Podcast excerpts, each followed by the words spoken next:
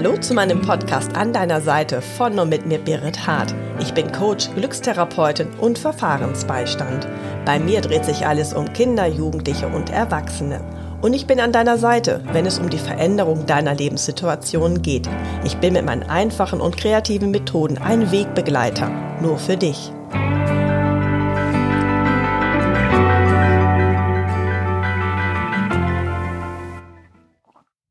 Hallo zusammen, ich bin heute im Gespräch mit der Doris Krammel. Sie ist eine glückliche Glückstherapeutin und Yoga-Coach. Ich habe die Doris kennengelernt über einen Kurs, der heißt Action for Happiness, als aber auch sie hatte mir gesagt von einer IEK, das ist eine Vereinigung, die sowohl in Köln als auch in Bonn sitzt und dort kann man sich ausbilden lassen zum Glückstherapeuten oder aber auch zum Glückspädagogen. Sei gegrüßt, Doris. Hallo. Du hast diese Ausbildung gemacht zum Glückstherapeuten. Du darfst dich glückliche Glückstherapeutin benennen. Ich mich ebenfalls. Was war das für eine Ausbildung, Doris? Ja, sehr, sehr spannend. Ich war erst ein bisschen skeptisch, weil ich habe die Ausbildung online gemacht, da es mir nicht möglich war, das in Präsenz zu machen. Und hatte erst gezögert, äh, auch von den vielen, vielen Stunden vor dem PC zu sitzen. Aber es war unglaublich bereichernd. Die Dozenten waren super, super und ich habe so viele Werkzeuge kennengelernt, die wirklich auch mich in meinem täglichen Leben bereichern. Was sind das denn da für Werkzeuge, die du kennengelernt hast während dieses von Montag bis Sonntag Kurses? Mm, ja, also man lernt ganz, ganz viel, auch kreative Möglichkeiten, die äh, glücklich machen. Es ist natürlich auch eine, ein Stück weit Arbeit, sich mit seinem persönlichen Glück auseinanderzusetzen. Genau, ich kann mich noch daran erinnern, dass wir sowohl autogenes Training gemacht haben, Meditation und auch eine Glücksbiografie. Und zum autogenen Training, da weiß ich, da lag ich auch wirklich für eine Stunde hier auf dem Boden. Und ähm, das ähm, autogene Training ist ja so eine Form der Selbsthypnose, um Umschalten der körperlichen oder auch der vegetativen Funktion, als aber auch mich selber in einen Ruhezustand zu bringen. Ich musste mich dann konzentrieren auf den rechten Arm, Linkshänder auf den linken Arm. Ich musste spüren, wie schwer sich alles anfühlt, aber auch überhaupt das allgemeine schwere Gefühl, indem ich eine Suggestion eingesetzt habe. Mein rechter Arm ist ganz schwer.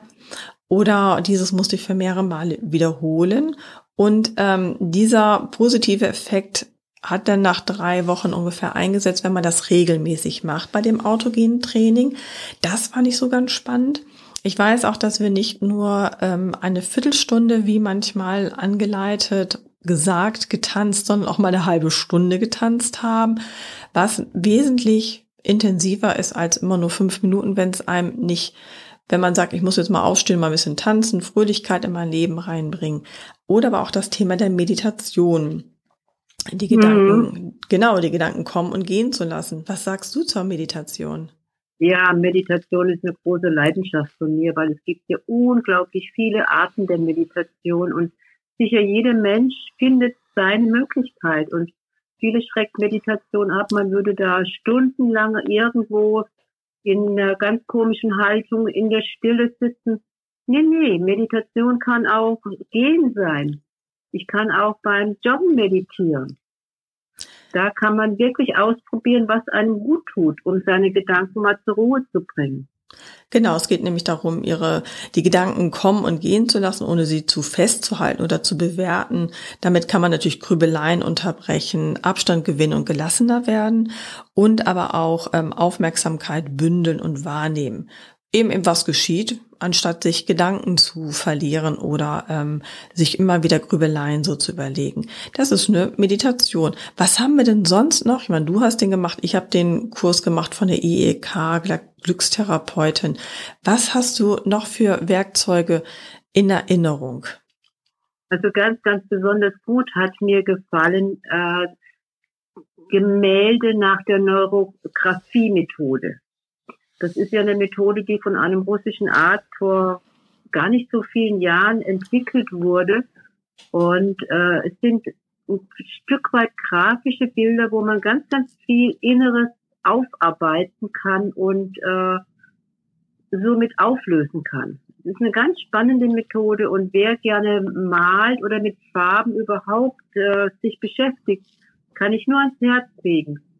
Einfach mal gucken, Neurographie heißt die Technik, äh, gibt sicher, gibt bei YouTube auch Videos, einfach mal reingucken. Gut, und ähm, ich fand besonders die Glücksbiografie spannend, denn sie sagt einfach nochmal aus, wer bin ich, was mache ich, als aber auch, ähm, dass man sich natürlich auch etwas freie Zeit nimmt, ein Blatt Papier oder Stift und ähm, dass man sich an wichtige Lebensabschnitte und Ereignisse erinnert, an denen man besonders glücklich war. Und die schreibt man dann auf oder ich schreibe sie dann auf und mache so eine Art Diagramm da draus. Das bedeutet, ich mache eine waagerechte Linie in den Zeitraum meines bisherigen bisherigen Lebens, von zum Beispiel von links nach rechts bis zu meinem jetzigen Alter. Und dann schreibe ich natürlich auch meine Glücksgefühle nochmal von der Note zum Beispiel eins bis zehn dran, was eins ist wenig und zehn ist viel. Und dann schreibe ich auf diese unteren Linien mein jeweiliges Alter an, in dem ich das Ereignis ähm, passiert habe, wo ich das erlebt habe und markiere darüber meine Glücksgefühlstärke. Das heißt, was habe ich denn dann eigentlich jetzt noch in meiner Erinnerung so gefühlt?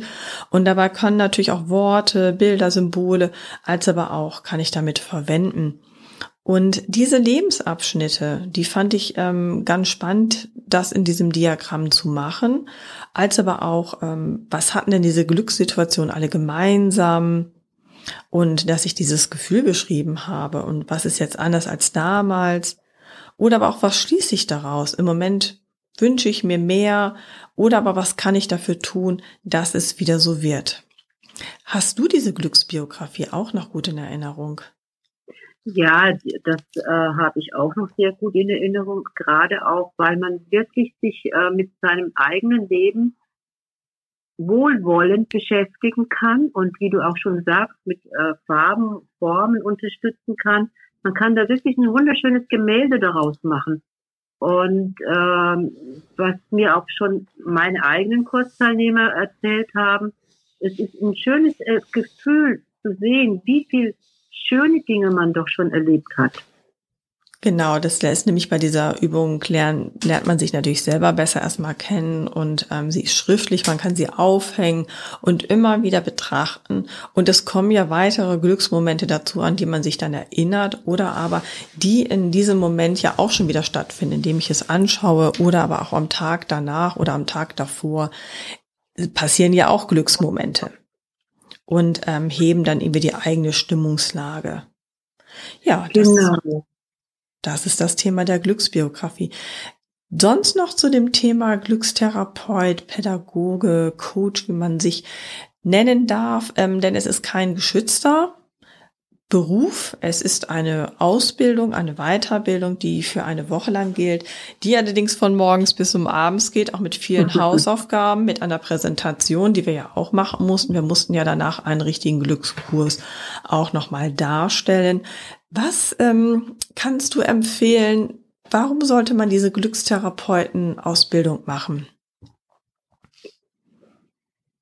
Also ich würde sagen, einfach, wenn man sich selbst liebt und noch mehr lieben möchte, sich selbst noch mehr kennenlernen möchte, empfehle ich diese Ausbildung auf jeden Fall. Und man lernt auch andere Menschen kennen, die auf dem gleichen Weg sind. Und äh, wir beide haben die Ausbildung gemacht und du hast mir dann deine Glückstherapeuten aus deinem Kurs vorgestellt und es sind neue Verbindungen entstanden. Und so geht das Netzwerk immer größer und größer. Wunderbar, genau so war es nämlich, denn danach haben wir eine Gruppe gebildet und wir haben dich herzlichst mit aufgenommen. Und herzlichst danke ich dir wieder für dieses wunderschöne Gespräch. Ich danke dir dafür, Doris. Danke, liebe Berit.